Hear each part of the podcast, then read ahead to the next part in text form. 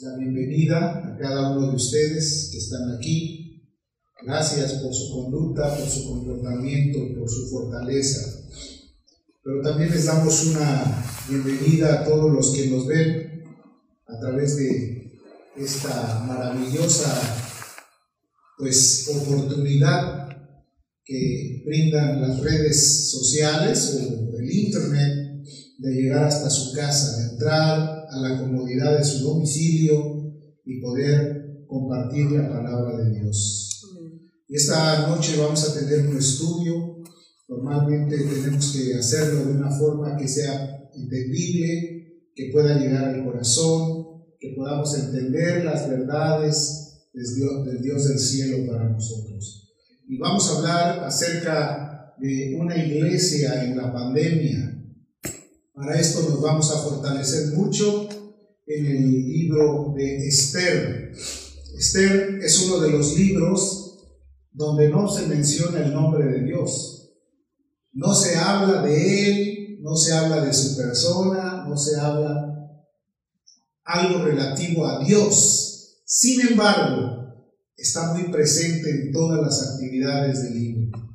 Ese libro es maravilloso, es un libro precioso que nos habla acerca de la bondad y también de la prueba sobre el pueblo de Israel, de una prueba terrible. Todos nosotros sabemos que la nación de Israel, por largos años, por muchos periodos del tiempo, ha sido un pueblo perseguido. Pero nosotros, la iglesia del Señor Jesucristo, somos la analogía del pueblo de Israel. Somos el Israel espiritual, somos el pueblo de Dios somos aquellos que fuimos rescatados y fuimos engendrados juntamente con Él. Y por esa razón tiene mucho, mucho simbolismo lo que vamos a tratar. Entonces este libro es maravilloso, hay un contexto histórico. En todos los acontecimientos que se registran en este libro ocurrieron durante un periodo en que los judíos regresan nuevamente después de una cautividad de 70 años en Babilonia.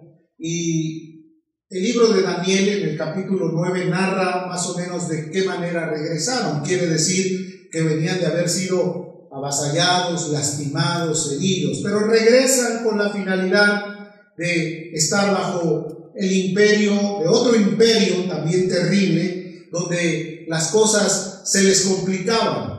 ¿Por qué razón? Porque había muchos enemigos del pueblo de Dios. El simple hecho de decir son judíos es, era motivo de una persecución terrible, de un resentimiento, de un odio, de algo que provocara una, un distanciamiento entre la sociedad. Y hoy día parece ser igual, se oye hablar de cristianismo y entonces la gente piensa que estamos también en un límite en el cual no somos muy tolerables. Pero déjame decirte que Dios nos llamó para ser la sal de esta tierra. Quiere decir que gracias a Dios que hay pueblo de Dios, que hay cristianismo, porque el cristianismo es el que va a sazonar la tierra, es el que va a sazonar a la humanidad a través del conocimiento.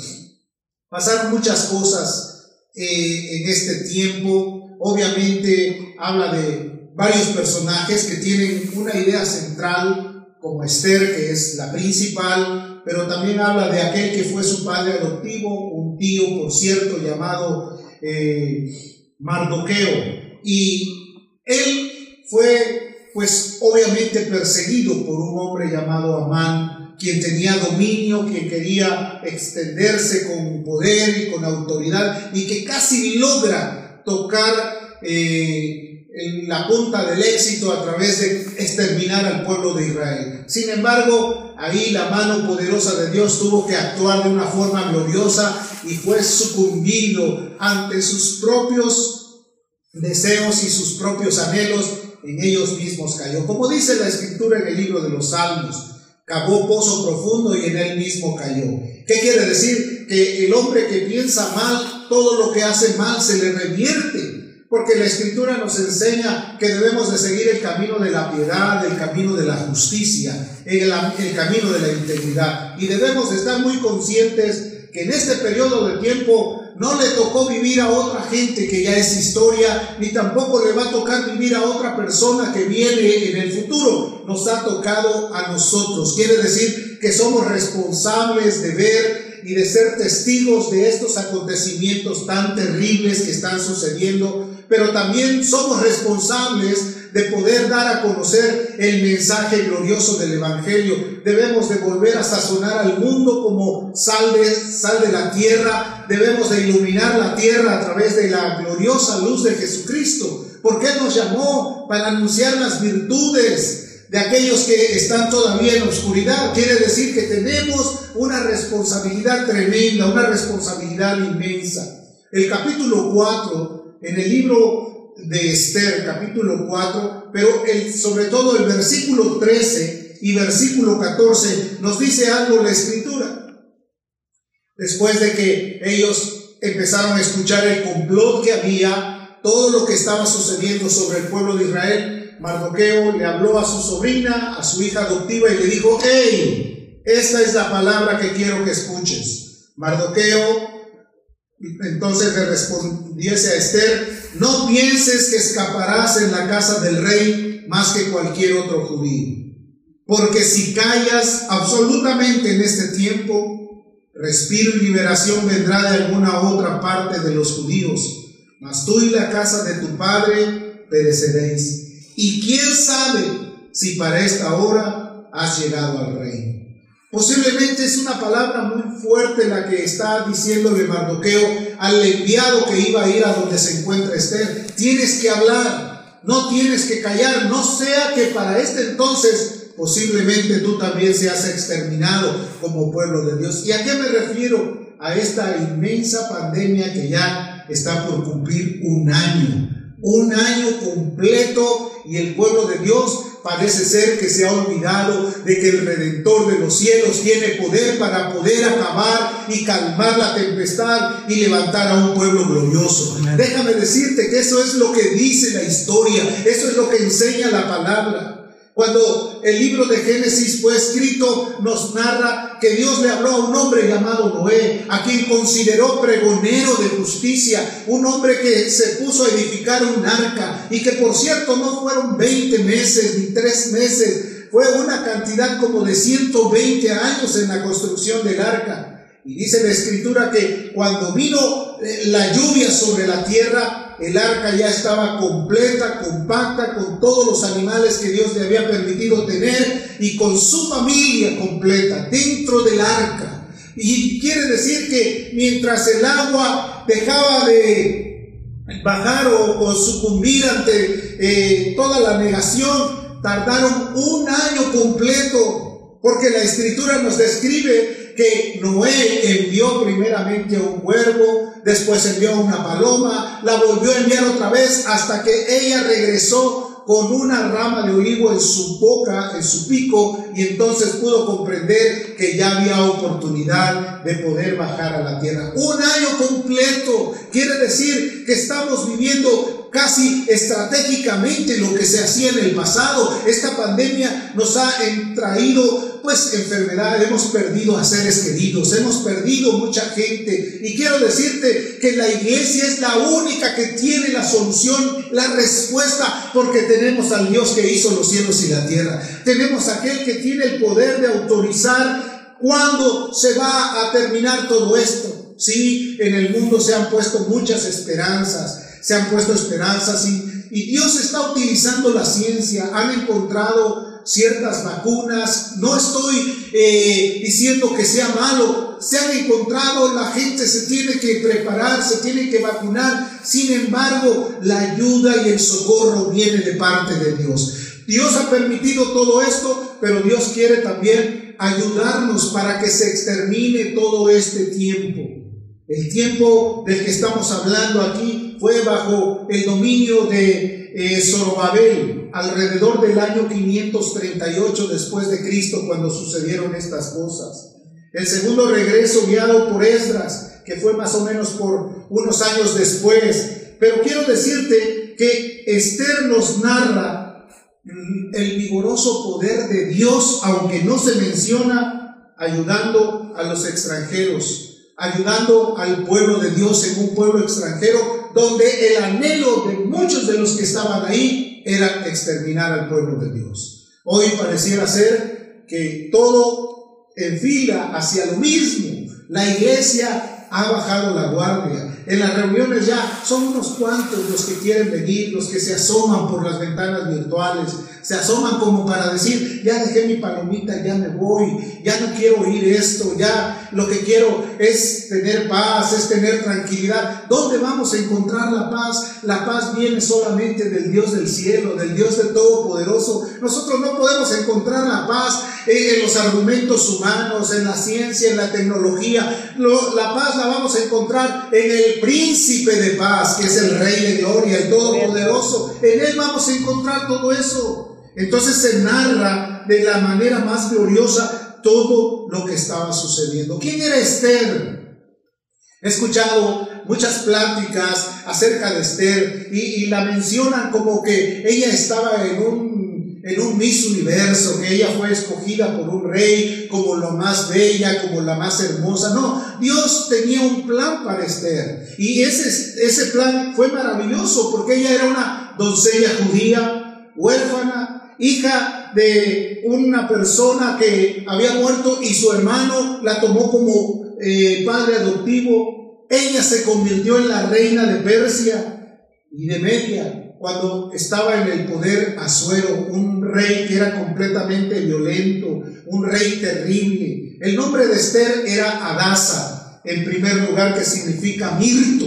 Ella era, ese era el nombre judío. Sin embargo, fue cambiado al nombre de Esther y compaginó mucho con la estructura ideológica o más bien cultural del pueblo donde se encontraba. Este rey tenía un harén de mujeres, muchas mujeres, era un rey y tenía muchas mujeres. Y entonces, obviamente, por recomendación de Mardoqueo, ella decidió también usar el nombre de Esther para entrar dentro de el punto cultural o del centro cultural de la vida de Mardoqueo, de, perdón, del rey, y más o menos la edad de esta mujer eh, circulaba entre los 20 años. Era una jovencita, una doncella, una mujer muy hermosa, una mujer a la cual el rey puso su mirada y su atención. Y dice la escritura que esas leyes que había en ese país eran estrictas, que no se podían quebrantar, no había nadie que pudiera irrumpir esas leyes. Pero dice la escritura que Esther, que representa en cierta manera a la iglesia cómo debe de actuar, dice la escritura que fue hasta donde se encontraba el lugar del rey. No había oportunidad de que entrara ninguna persona a la cámara del rey, porque la sentencia, si una persona se atrevía a entrar sin permiso y sin consentimiento del rey o de los guardias que custodiaban el palacio, esa persona tenía como sentencia la muerte. Pero ella vio el peligro que había sobre la nación, sobre su pueblo, sobre su raza, sobre todos aquellos que invocaban el nombre de Dios. Y dice la escritura que ella con todo el valor se arrojó para ir hasta, donde se encontraba el rey. Y dice que en intercesión se acercó hasta que el rey extendió su báculo o su cetro de oro y le dio autoridad para que ella entrara. ¿A qué me refiero? Que si la iglesia no empieza a interceder, a buscar realmente la respuesta de Dios, no va a haber respuesta. Y por eso Dios eh, puso estas palabras en el corazón de Mardoqueo. Si tú no hablas, Puede ser que tú también seas exterminado. Si nosotros no proclamamos su verdad, si nosotros no le decimos al mundo que hay solución en Jesucristo, si nosotros no vamos a, los, a las cámaras secretas de Dios, no vamos a ver resultados. La iglesia es responsable de todo lo que pueda suceder porque la iglesia tiene la respuesta. Jesucristo es el camino, la verdad y la vida. Es la respuesta absoluta. En Él está la vida, en Él está todos los misterios que se esconden en la tierra Él los puede solucionar, pero necesita que haya una iglesia que esté completamente convencida de que en Cristo hay solución, que en el Señor hay respuesta, que el que va a Él, Él va a recibir la respuesta de parte de Dios. Es cierto que se van a utilizar ciertos medios, porque Dios siempre forza las circunstancias. Hay ocasiones que Él permite que ciertas circunstancias como que agobien a la nación o como que agobien a, a cierto pueblo o como que agobien a la iglesia con una finalidad, para que la iglesia despierte y busque el rostro de Dios, porque ¿cómo vamos a poder encontrar respuestas si no vamos a los pies de aquel que vive, aquel que tiene todas las cosas dispuestas a solucionar? Este rey Azuero era muy terrible. ¿Quién gobierna el mundo? La Biblia describe que el mundo, entero, el mundo entero está bajo el maligno. No podemos culpar que el maligno haya provocado esta pandemia porque no, porque todas las cosas Dios las permite con un propósito para que nosotros podamos buscar el consuelo de arriba. Amén. El consuelo de Dios, la bendición de Dios. Es más, era tan terrible este rey que aún a su propia familia aborreció, exterminó a su familia. Y un día un soldado le dijo, oye, déjame ir a cuidar a tu padre. Y dice la escritura que solamente por eso él acabó con ese soldado y después descuartizado se lo entregó al padre y le dijo, ahí está, ahí reténlo tú, te quería ayudar. Imagínate nada más, quiere decir que la violencia, todo lo que está sucediendo, viene sin misericordia. Viene con una violencia terrible, pero en Él podemos encontrar la ayuda de Dios. Las imperfecciones que nosotros pudiéramos tener, debemos de solucionarlas buscando la ayuda de Dios, buscando su presencia. No dice la Biblia, clama a mí y yo te responderé. No dice la escritura que en el tiempo de angustia a los pies de Dios hay que correr. No es hay que correr a otro tipo de cosas, porque ¿de dónde va a venir el socorro? El socorro viene de Jehová que hizo los cielos y la tierra. Y asegura, dice que no va a dar tus pies al despeñadero, ni se duerme el que guarda a Israel. A lo mejor la iglesia ha caído en un sueño, en una tranquilidad. Qué bueno que ya no hay reuniones. Qué bueno que ya se acabó tanta actividad que teníamos. Ahora qué bueno hay que reposar. Hay que esperar hasta que abra la iglesia. Hasta que, como si la iglesia fueran las cuatro paredes. La Biblia describe que la, iglesia somos nosotros el templo del Espíritu Santo. Es donde nosotros debemos de actuar de esa manera. Mateo, perdón, Mardoqueo le respondió a Esther, no pienses que escaparás de la casa del rey más que cualquier otro judío. Si Amán cumplía el plan de acabar con el pueblo de Israel, Esther no iba a tener salvación. También iba a morir por causa de ser judía. Este mundo está agarrando parejo. ¿Cuántos hemos escuchado de familiares, de gente que era cristiana o que amaba a Dios y de repente ha sucumbido también. No estamos hablando de cosas vanas. Hay números que exageran realmente eh, las estadísticas de todos los años. Ahora con más tecnología tenemos casi completo el panorama de todo lo que está sucediendo. Hoy por la mañana cuando el presidente Biden estaba dando su primer discurso, él dijo que había eh, estaba muy lastimado y él quería ayudar porque tanta gente ha padecido por causa de esta pandemia. La iglesia tiene respuestas, querido. La iglesia es la novia, es la princesa, es aquella Esther que vive en este tiempo en el cual el mundo está completamente convulsionado por tantos tratos y tanto dolor. Al igual que Esther, tú y yo hemos sido escogidos para eso.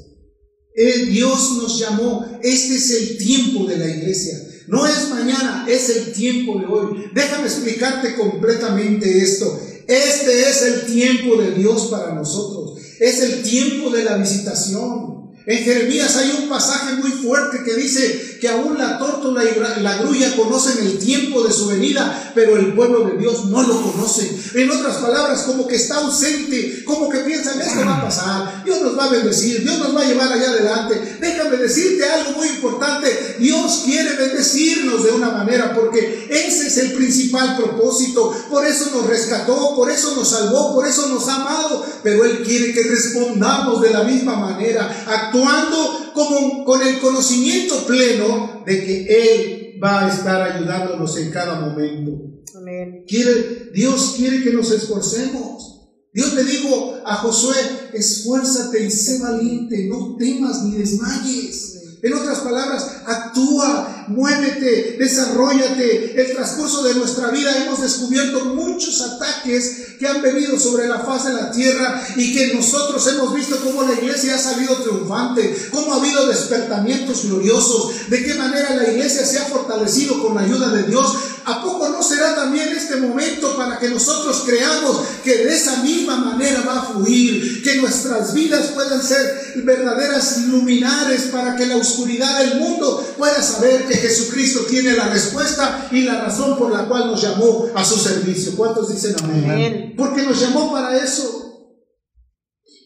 Cuando el destino llega a tocar la puerta nuestra, es porque algo realmente nos está diciendo, nos está sacudiendo, nos involucra de tal forma a, pelear, a estar delante de todas las adversidades, porque no podemos negarlo. Tú y yo vivimos en un mundo donde las adversidades son terribles. Cada día yo escucho llamadas, hago llamadas y cada día escucho noticias. Es que fíjese que mi familiar, es que fíjese que mi vecino, es que fíjese que un conocido, es que esta persona y aquellos hemos visto esto, terrible. Y a veces decimos, pobrecito, ya le tocó a él. No, querido hermano, este es el tiempo de decir, Señor, tú has venido a bendecir a tu iglesia. Tú has venido a traer bendición. ¿Te has preguntado cuál ha sido el plan por el cual fuiste escogido? No fue casualidad. Nuestro Dios no es Dios de casualidades, es Dios de, de realidades, es Dios de propósitos. Cuando te llamó, te llamó en primer lugar para que dieras testimonio de su grande amor. ¿Sabes qué pasó después de que el rey tomó a Esther como su reina? Ella siguió intercediendo. Hagamos una fiesta, hagamos otra fiesta hasta que descubrió el plan macabro o el plan que tenía Amán. Y entonces Amán cuando se vio descubierto, quiso correr a los pies de Esther para rogarle misericordia y en un descuido cayó sobre ella. Y entonces entró el rey que estaba muy indignado y le dijo que acaso todavía, después de todo lo que has pensado hacer, quieres todavía hacer daño a, a Esther. Y en ese momento él fue condenado ¿Sabes por qué? Porque Dios puede traer la disolución de todos estos males si la iglesia clamare a Dios como se merece. Si todos pudiéramos tener la urgencia de decir, Señor, que sea tu verdad, que tú traigas respuesta y que tú actúes de una manera muy especial. Hay que predicar la palabra, hay que hablarle a la humanidad, hay que decirle que hay respuesta. En el perfecto amor no hay temor. A veces la gente tiene temores. Y el temor pone lazo, a veces el temor te arrincona, te hace perder el equilibrio. Déjame decirte que si en algún momento nosotros llegásemos a pasar por el fuego, no nos vamos a quemar porque Él nos va a libertar. Él nos ha dado ese testimonio. Hemos sido testigos de que pasamos por momentos críticos y Él nos ayudó, Él nos dio la fortaleza, nos dio el cuidado. Él vino a visitarnos para traer sanidad sobre nuestros cuerpos porque Él es el Todopoderoso. Amén. Porque Él todo lo puede. Entonces también nos llamó para que fuéramos personas fructíferas. Nos dice la escritura en el capítulo 15 del Evangelio de Juan que Él nos llamó para que seamos sus discípulos, para que estemos conectados a la vida verdadera, para que demos fruto y vuestro fruto permanezca ¿Y de qué se refiere? El fruto es poder lograr que nuestras vidas tengan propósitos en esta tierra, que podamos tener confianza, mansedumbre, templanza, bondad, benignidad para ayudar a la gente, amor sobre todas las cosas.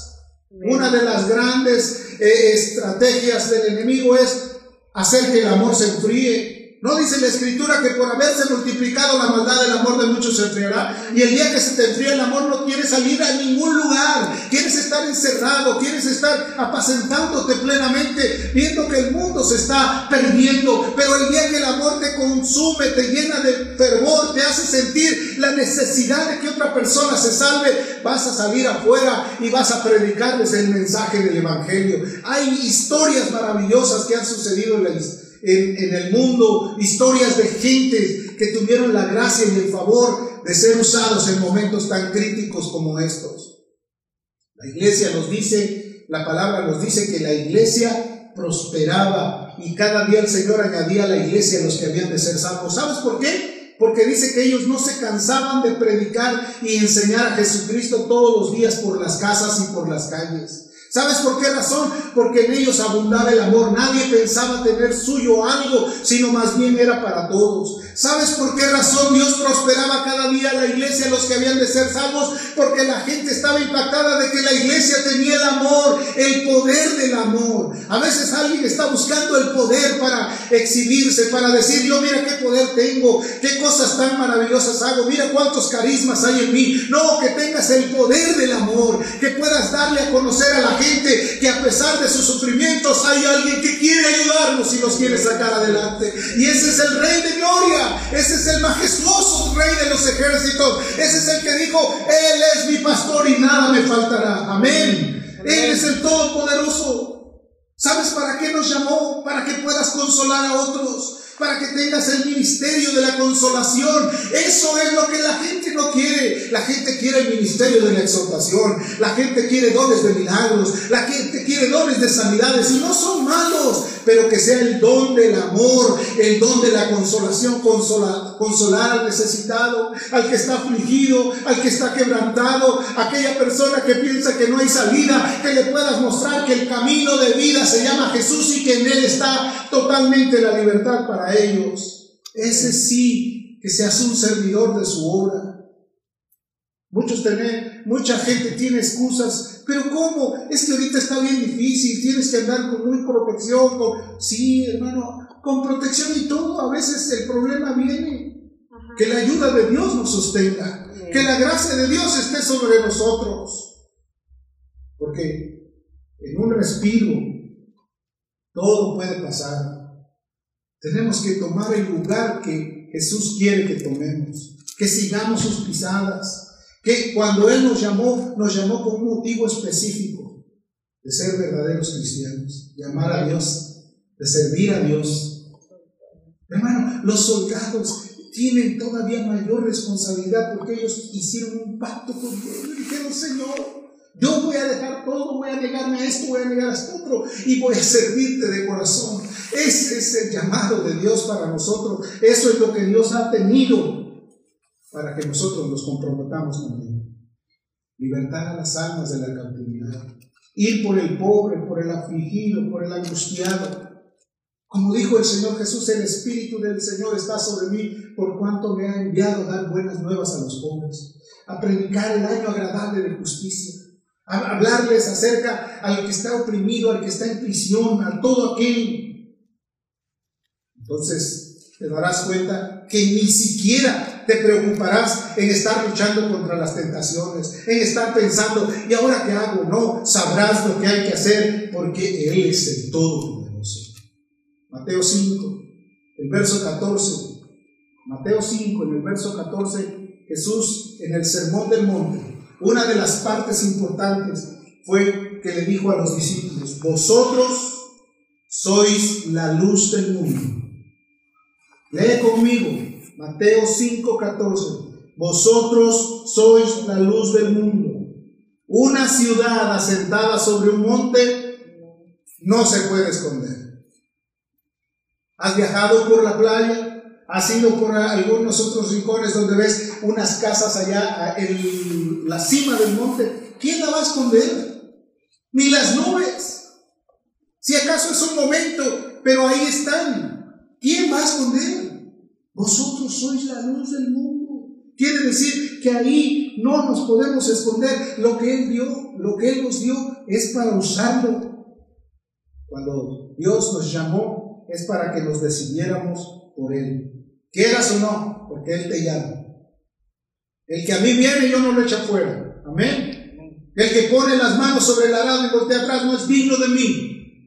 Él nos llamó, nos está capacitando, nos está haciendo efectivos en el reino de los cielos cuando somos obedientes. Cuando hemos decidido despojarnos de nuestro yo, si el grano de trigo no cae a tierra y muere, no lleva fruto. Debemos de morir a nuestro yo. A veces estamos más supeditados a nuestro dolor, a nuestro pensamiento, a nuestra necesidad, a las enfermedades, a la pandemia. A todo estamos supeditados, menos aquel que dijo que nos iba a cuidar en el momento más difícil de nuestra vida. Debemos de supeditarnos al poder y a la gracia maravillosa del Dios del cielo. Debemos de estar confiando en que en el mundo ellos pueden tener eh, mucha confianza en los carros y en los caballos, nuestra confianza debe de estar puesta en el Dios del cielo. Amén. Aquel que dijo que los muchachos se fatigan y se cansan, los jóvenes plaquean y caen, pero los que esperan en Jehová tendrán nuevas fuerzas. Correrán y no se cansarán, caminarán y no se fatigarán, estarán dispuestos a hacer la voluntad de Dios. Eso es lo que yo quiero que entendamos. No es para tener una media vuelta y decir, oh Señor, esto no, no me pertenece a mí. Esto es solamente para los pastores, para los oficiales, para los que están a cargo, para los que están eh, encargados de ciertas actividades. Yo solamente soy una ovejita que necesita alimento, que necesita el cuidado, que necesita... No, querido hermano, los cristianos en el Antiguo Testamento, en el Nuevo Testamento, después que se convertían, al poco tiempo ya estaban predicando el Evangelio. Dice la escritura en el libro de Hechos que ahí en un lugar llamado Antioquía solamente Pablo y, Silas estuvieron un año y para entonces ya había profetas y maestros que hacían la voluntad de Dios. En poco tiempo crecieron porque estaban a los pies de los apóstoles y ellos les enseñaban la sana doctrina y ellos comprendían que la vida del cristiano es la vida de acción. ¿Cuántos dicen amén? Una vida de acción, no una vida de estar solamente acumulando y acumulando sino de acción completa. En Esther capítulo 4, el versículo 10 dice, entonces Esther le dijo a Ataque, le dijese a Mardoqueo, mira, yo voy a ir, voy a, a proclamar ayuno con mis doncellas. Él, ella se entregó a eso. La actitud de Esther fue salvar la vida de aquellos que estaban en peligro y arriesgó la suya con tal de que eso sucediera. A veces necesitamos arriesgarnos más. Tu tiempo de oración, tu tiempo de meditación, tu tiempo de crecimiento. No, a veces, ¿sabes por qué la gente rechaza la palabra? Porque dice, no, yo eso ya me lo sé. Yo ya estoy harto, ya estoy satisfecho. Y la verdad es que viven sin dar fruto, es que viven estériles, es que no están haciendo la voluntad de Dios y tienen años en el Evangelio, pero no le predican a nadie. Ya solamente quieren eh, acordarse de sus recuerdos, de cómo eran el pasado, de cómo vivían ayer, de qué manera se mantenían haciendo ciertas cosas para el reino de los cielos. Y esa es su satisfacción cuando la Escritura dice que los viejos van a ir a eterna justicia. Esos son los que van a crecer con mayor cantidad y van a ser maestros fieles de la palabra si lo hacen en el respeto y en el amor al Dios del cielo. Pero no, hay muchos donde ya se desinflaron, ya no tienen ningún anhelo. Ahora solamente es pensar, pues mi pasado me soporta. No, querido hermano, la Biblia dice el que persevera hasta el fin, ese será salvo. Tiene que haber una continuidad, tiene que haber una verdadera eh, camino para poder obtenerlo. Si ayer hiciste una cosa, hoy puedes hacer dos. Si ayer pudiste hacer dos, hoy puedes hacer cuatro. ¿Por qué? Porque el Dios del cielo es el que produce el querer como el hacer por su buena voluntad de nosotros. Amén. Amén. Entonces, el día que Dios ve que no estamos haciendo nada, pone a otro en nuestro lugar. Simplemente.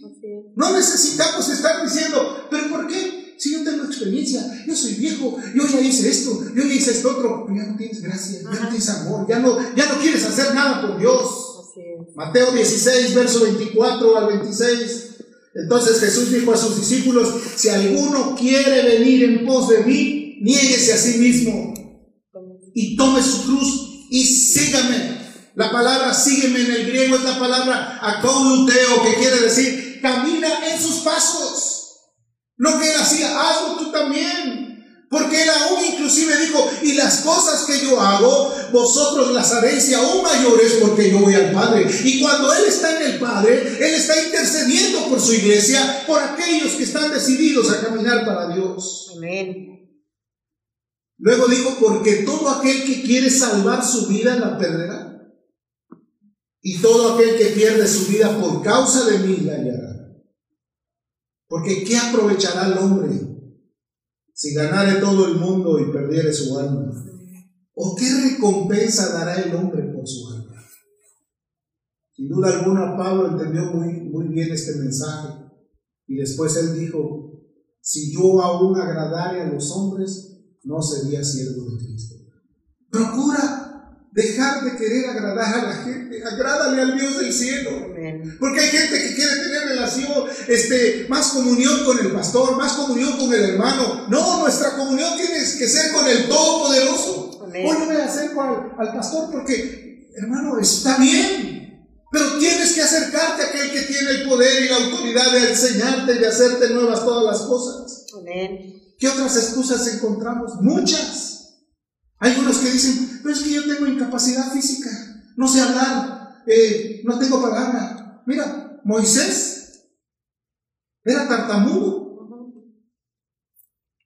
Necesitaba alguien que lo interpretara. Necesitaba alguien que estuviera hablando para que él pudiera este, expresarle a Faraón y hablar las cosas al pueblo.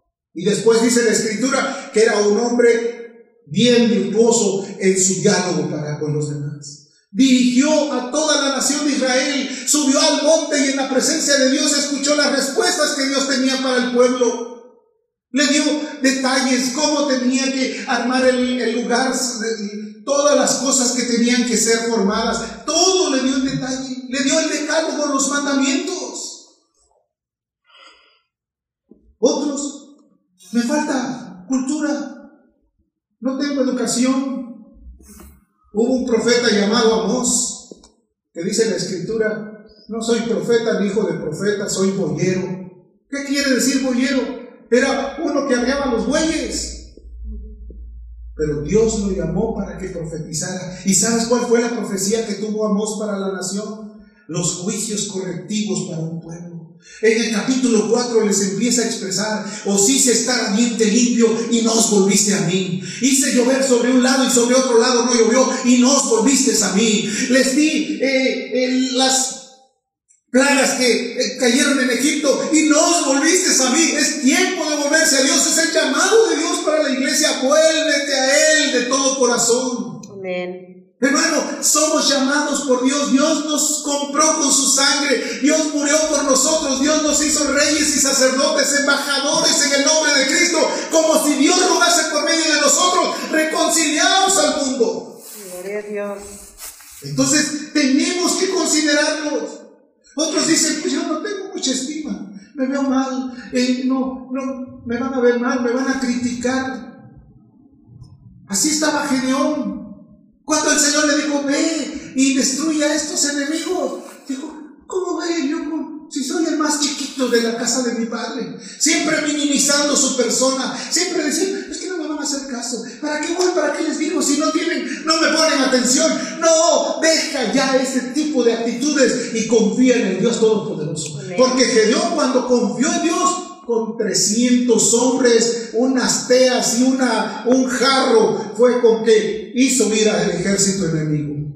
¿Y sabes qué? Ni siquiera traían armas. Una trompeta para proclamar, unas teas encendidas, como dice la escritura, que la llama arda dentro de ti, y barro, barro, que es como dice la escritura en Jeremías, que fui a la casa del alfarero y vi cómo se construía y dijo, destruyelo y hazlo otra vez. El barro significa la tierra, significa la humanidad. Dios quiere que seas ya alguien que estés dispuesto a ser tocado por Dios para ser hecho nuevo en los pies y en la gracia de Dios. Y si la iglesia entiende ahora que es tiempo de orar, de rasgar no los vestidos, sino el corazón. Como dice Joel, salga el novio de su tálamo y clamen al Dios del cielo. Eh, rasguen no sus vestidos, sino su corazón y clamen al Dios Todopoderoso, porque lo, lo que comió la oruga, el revoltón y la langosta puede ser resarcido en la presencia del Dios del Señor. Te puedo decir un pasaje del libro del profeta Joel. Tierra, no temas, alégrate y gózate porque el Señor hará grandes cosas. Pero está condicionado a qué estás dispuesto a hacer tu poder. Humillaos, pues, bajo la poderosa mano de Dios. Discúlpame, a veces quiero hablarte tranquilo, mesurado, pero no puedo dejar de hablarte con esta forma, porque creo que el tiempo es de Dios y el tiempo es para nosotros. Así que te ruego que en este tiempo consideres que puedes rogar, humillarte ante Él y clamar. Háblale a tu hermano, contáctate con alguien Haz una reunión de Zoom y dile, vamos a hablar. Hazte un grupito y dile, vamos a clamar. Vamos a pedirle primero para que Dios limpie nuestros corazones y podamos estar íntegros en su presencia. Y después empieza a clamar hasta que venga la lluvia. Como Jacob cuando luchó con un ángel. Que le dijo, yo no te voy a soltar hasta que no me bendigas. ¿Qué quiere decir? como estaba el Señor Jesús en el huerto de Edén de Getsemaní. Estando en agonía, oraba más intensamente. Yo te invito, querido hermano, a ti que me escuchas, que este sea el tiempo. Y si nosotros no lo permitimos, también nosotros podemos ser arrasados por este mal que ha caído sobre la tierra. Escúchame, es la palabra de Dios.